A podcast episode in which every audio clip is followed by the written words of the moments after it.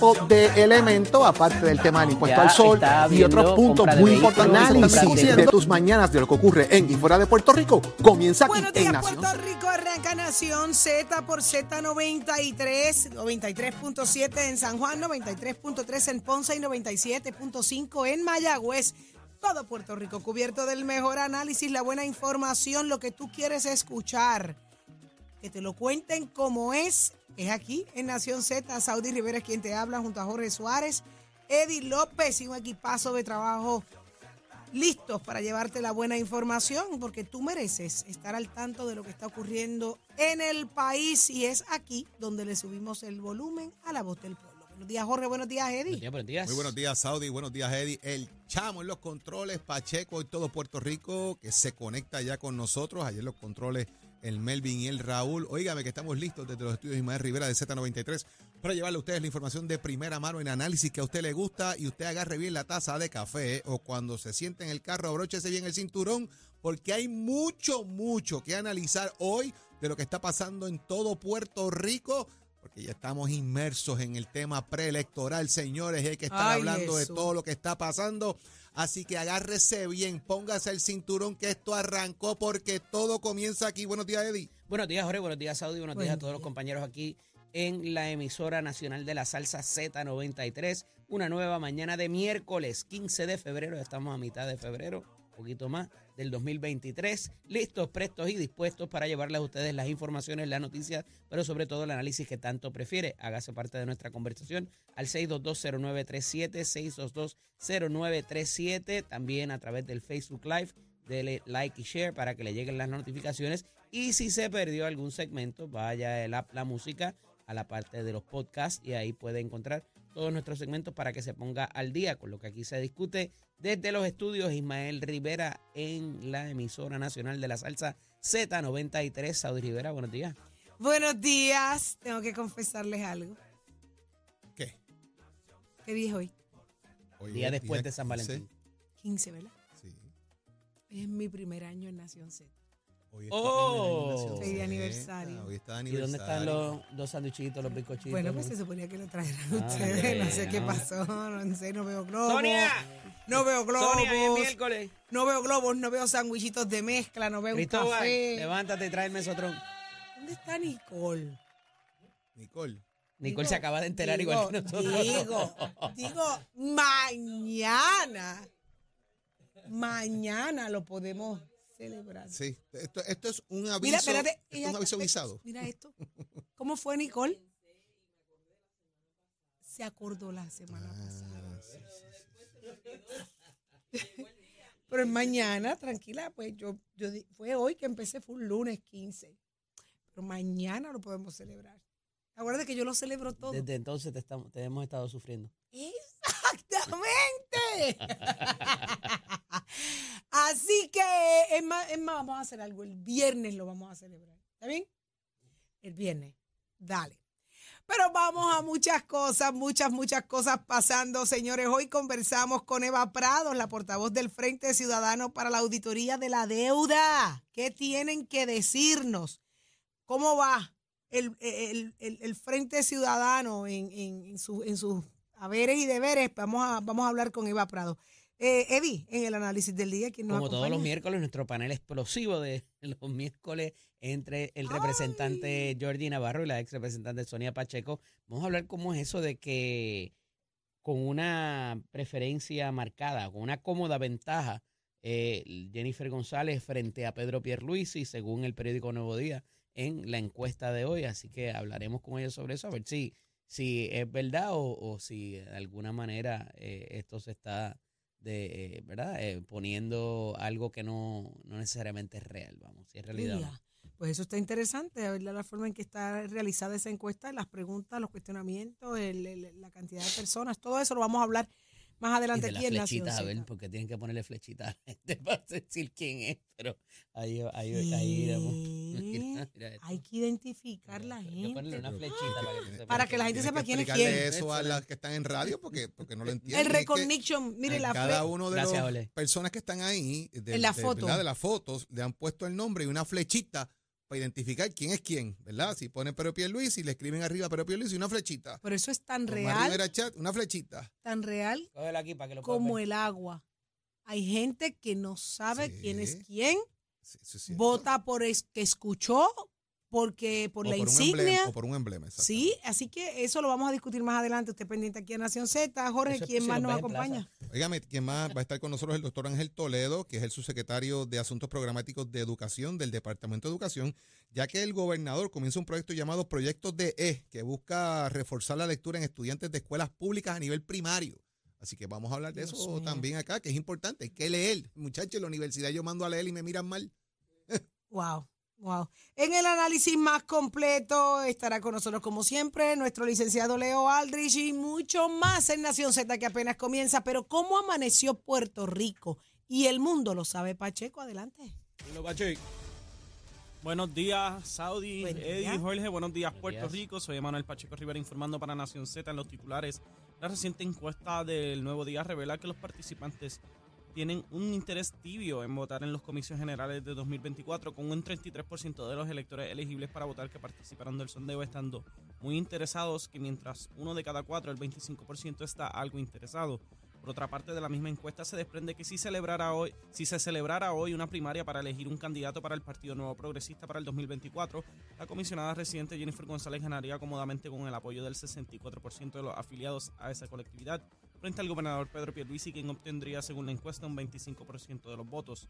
Por otra parte, el presidente de la Comisión Estatal de Elecciones, Francisco Rosado Colomero, expresó que la agencia continúa desarrollando el sistema electrónico que le permita manejar las solicitudes de voto adelantado y voto ausente, confecciona los manuales de procedimientos y está analizando cómo implementar el registro electrónico de maletines para evitar las controversias de las elecciones de 2020 y los comicios de 2024. Hasta aquí los titulares, les informó Emanuel Pacheco Rivera. Yo les espero en mi próxima intervención aquí en Nación Z, que usted sintoniza por la emisora nacional de la salsa Z93. Ponte al día.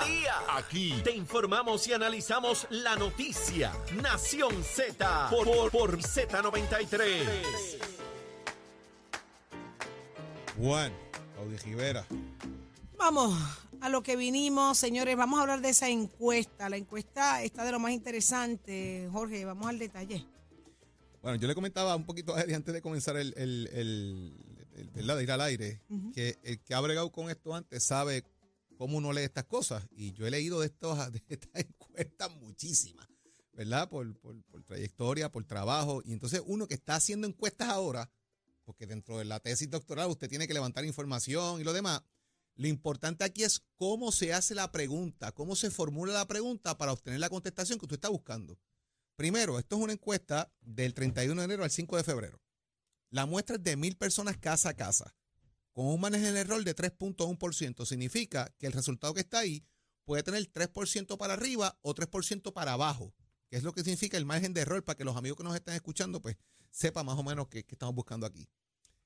Aquí las preguntas, de mi punto de vista, están formuladas de una manera que no necesariamente representan la intención de un elector. Aquí se está midiendo más que otra cosa, quizás, pienso yo, popularidad, conocimiento, qué sé yo, porque, porque mire esto, el líder máximo actualmente es el PNP, el líder máximo actualmente es el Partido Popular. ¿Eso significa intención de voto de alguien? Esa es la primera pregunta que yo hago, porque que usted conozca una persona no significa que usted va a votar por ella. Número uno. Número dos, hay una pregunta sumamente especulativa.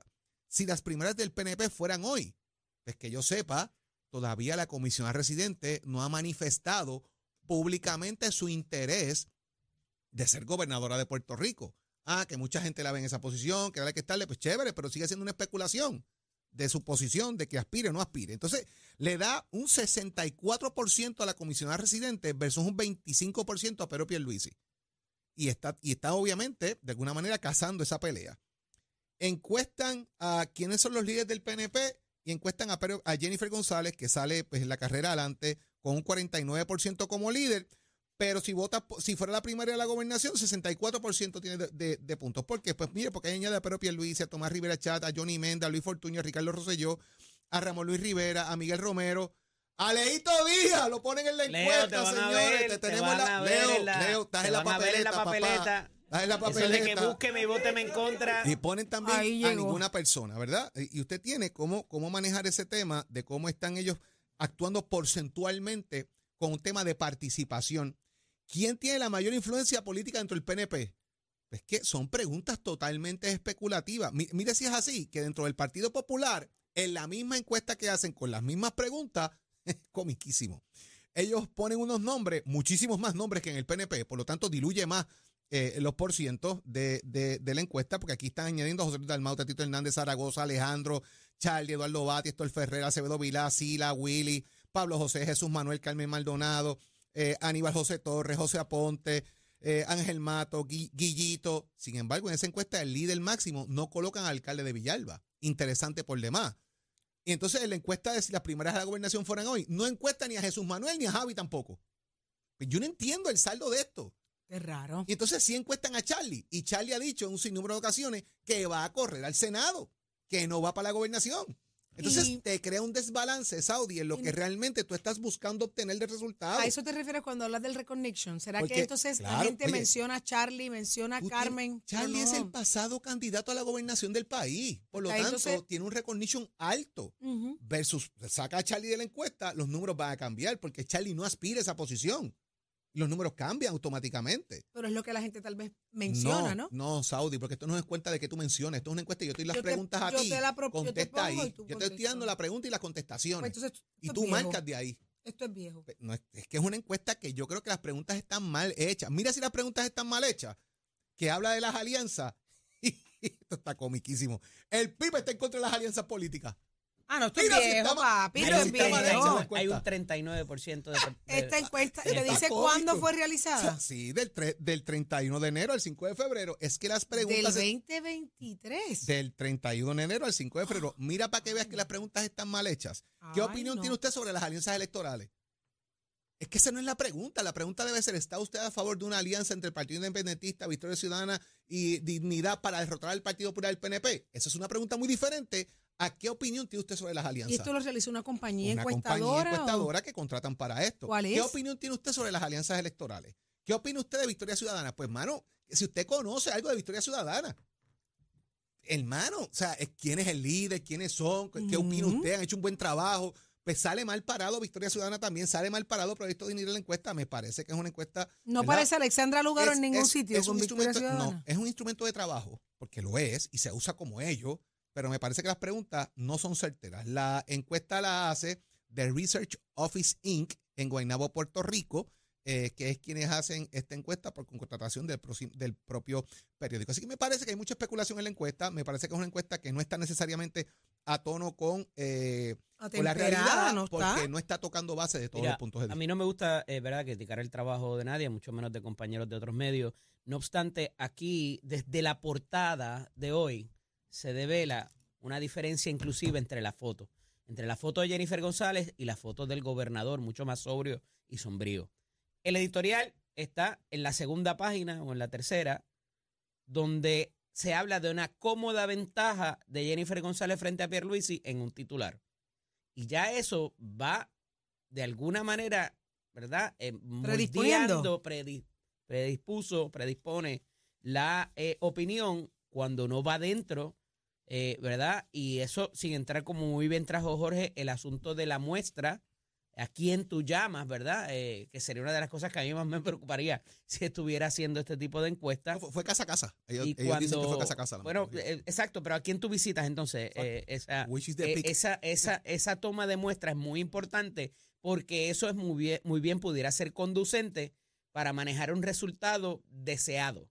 Y no le estoy imputando aquí a nadie nada ilegal, ni mucho menos eh, cargar agendas ni nada, ni que haya ningún tipo de acuerdo a esos efectos, pero cuando se ve esos contrastes tan marcados, cuando en una, para la primaria de ley, si fuera hoy, 68 sobre 25.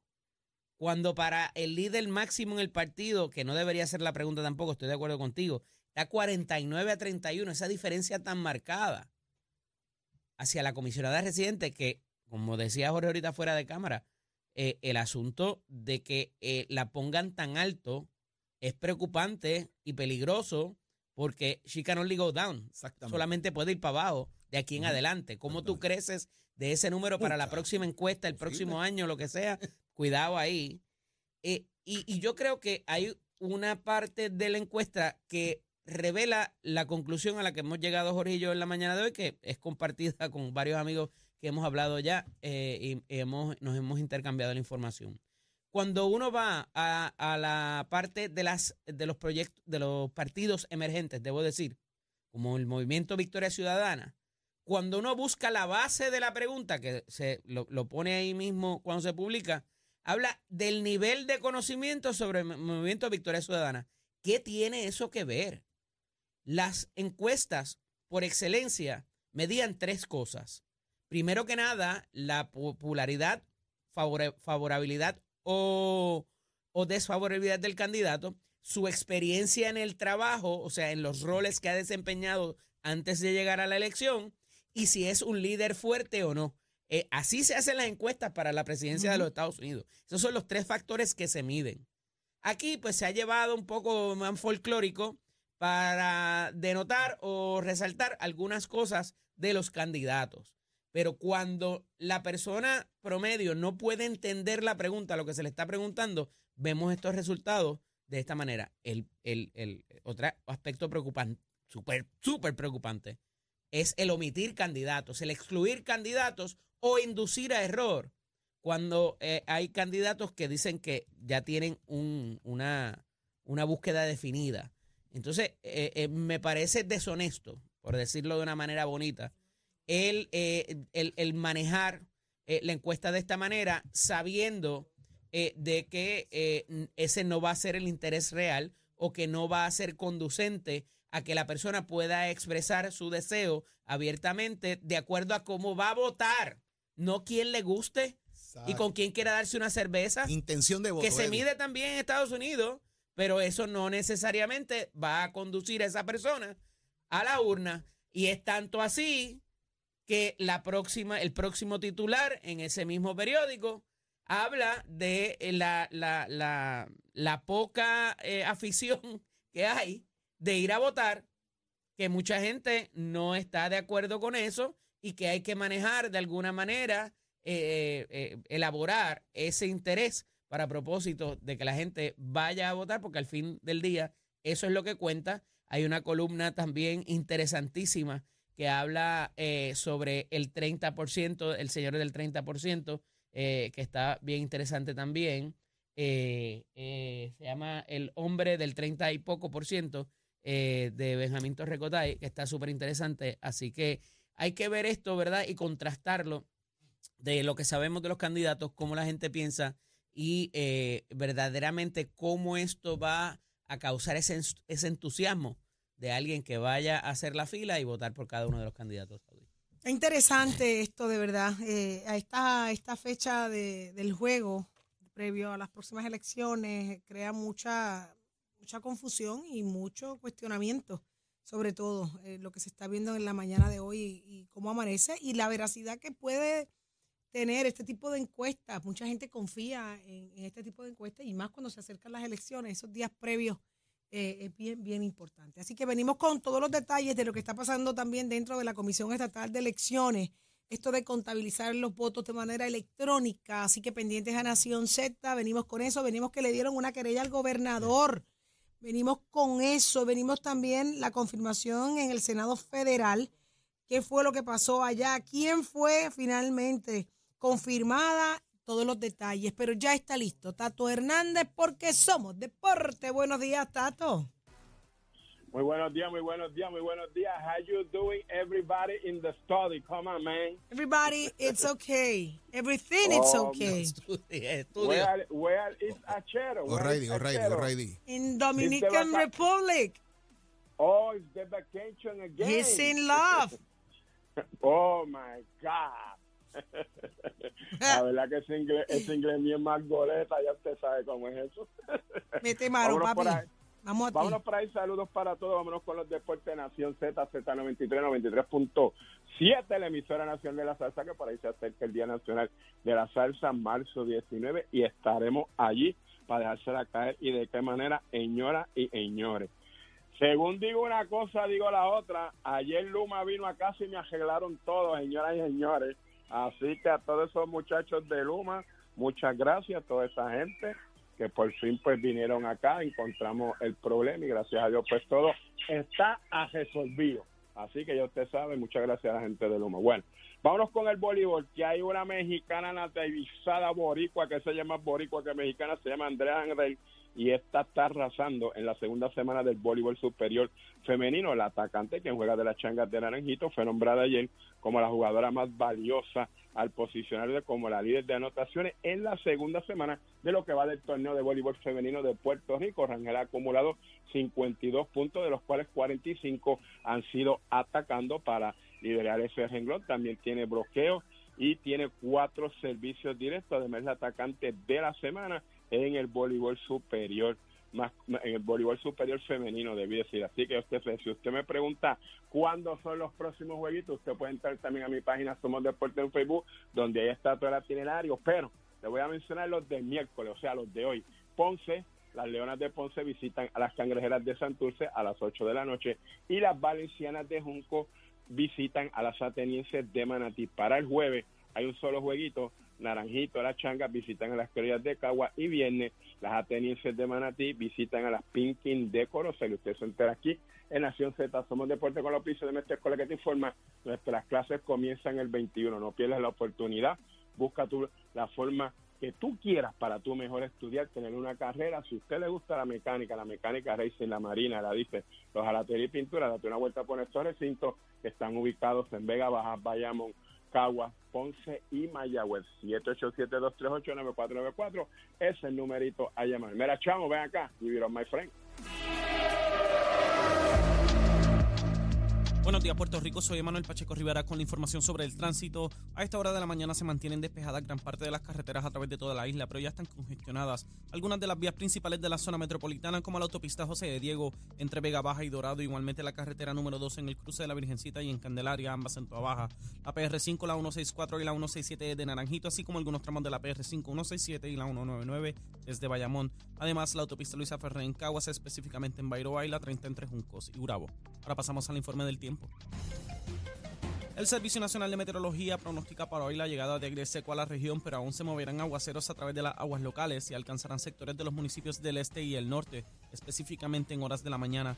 Durante la tarde es posible el desarrollo de aguaceros en el suroeste de la isla. Los vientos estarán del noreste de 15 millas por hora, mientras que las temperaturas rondarán en los altos 80 grados en las zonas costeras y en los medios a altos 70 grados en las zonas montañosas. Hasta aquí el tiempo les informó Emanuel Pacheco Rivera. Yo les espero en mi próxima intervención aquí en Nación Z que usted sintoniza por la emisora nacional de la salsa Z93. Ponte al día. Aquí te informamos y analizamos la noticia. Nación Z por, por, Z93. Buenos días, licenciado. Ya está con nosotros. Eh, preste atención el licenciado Jorge Molina Mencía. Mucho que discutir. Comenzamos un tema de lo más interesante la semana pasada. Buenos días, licenciado. Buenos días, y buenos días a todos. Estábamos hablando de las herencias, ¿correcto? Eso es así. La semana pasada tocamos el tema de, los testamentos. Lo que uno hacía cuando quería pues planificar para cuando falleciera cómo se iba a distribuir la herencia. Y hoy en día pues pensé que podíamos hablar de lo que pasaba si no se hacía un testamento, que es lo que se llama una declaratoria de herederos. ¿Qué puede pasar si no se hace? Bueno, el declaratoria de herederos es el proceso judicial para distribuir, para partir una herencia, para llevar esa, esos bienes de, que están a nombre de un fallecido a nombre de los herederos de esos fallecidos.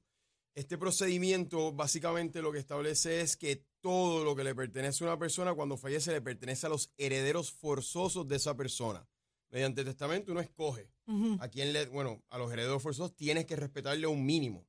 Pero más allá de eso, en el testamento tú le dejas lo que tú quieras a quien quieras. Los forzosos son descendencia y en caso de no haber descendencia, ascendencia. Ok, descendencia hacia abajo o hacia arriba. ¿Hasta dónde? hasta dónde? Hasta dónde llegue. Bueno, no, espérense, espérense, déjame estar claro. Eh, los hijos, si tienes hijos y están vivos, pues tus hijos son tus herederos forzosos, aunque tengas nietos y bisnietos y todos los tatranietos. Ok. Pero si tienes hijos y el hijo falleció, pero tienes nieto, el nieto es tu heredero forzoso y eso procede en todo aspecto de esa, de esa línea, de ese lineaje. O sea, que yo tengo dos hijos.